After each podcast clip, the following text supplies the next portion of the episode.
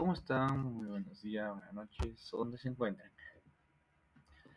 En esta oportunidad vamos a hablar sobre la diversidad cultural en el Perú. Bueno, empezamos con una pregunta muy rápida y sencilla. ¿Existe una cultura superior o inferior? Esta es muy fácil de responder y la respuesta es que no. No existe ninguna superior o inferior. Solo hay diferentes culturas. Cada una con sus aspectos. Eso ya depende de la vista de cada uno, ¿no? ¿Cuál le agrada más? Pero en sí no hay niveles o diferencias entre ellos de superioridad. Pasamos con otra pregunta. ¿Por qué es necesario conocer nuestras tradiciones? Bueno, esto es muy importante porque es un legado que tenemos. Sea de donde sea que estés, siempre hay un legado de tus antepasados, de tus ancestros, de quienes han marcado la historia para que tú estés ahí parado en ese momento. Pasamos a otra pregunta. ¿Qué es el patrimonio cultural? Bueno, como sabemos, el patrimonio cultural es una herencia cultural propia del pasado de una comunidad. Y esta es mantenida hasta la actualidad y transmitida por generaciones a los presentes. Entonces,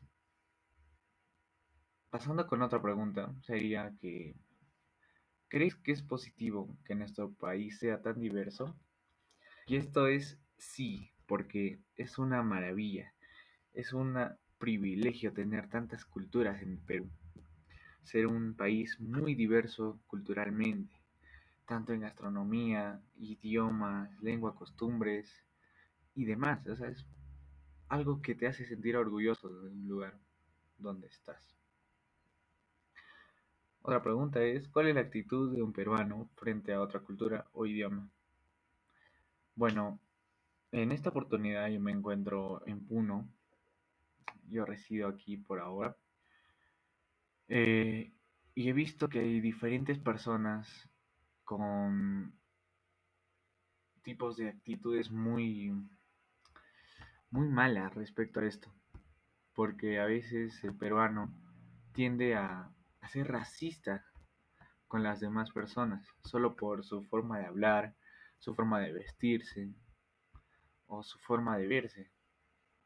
Y esto es muy malo, en serio que es muy malo. Un ejemplo es cuando yo estaba en la fiesta de la Candelaria, ya aquí hace tres años más o menos y habían diferentes personas que estaban insultando a, a un grupo de, de parejas, algo así, que estaban vestidos con sus trajes típicos de su ciudad natal, como debería ser, que no está mal, para nada mal.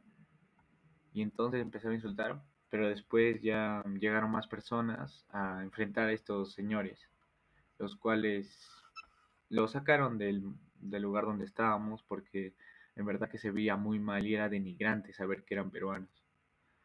Y es muy triste saber que pasan estas cosas en el Perú.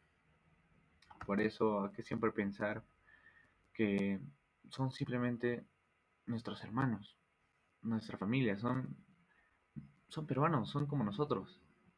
No tienen nada diferente, solo usan diferentes costumbres, nada más. Nada más. Bueno, pasando a otro tema, hablemos sobre una costumbre del Perú, que ya hace tiempo que no escucho hablar gente de esto, la verdad, pero es sobre un lugar que queda muy cerca de Puno, está entre la frontera de, Perú y Bolivia, por el lago Titicaca. La verdad es que es muy inmenso y es como una como un ritual de un sapo pero esta tiene una forma, una roca. Hay una roca entre la frontera que tiene una forma de sapo gigante. Y las personas siempre van ahí cada normalmente ahora en este mes, todo agosto, septiembre, van a este lugar para hacer sus ofrendas a, a este ende, ¿no? Que es un sapo.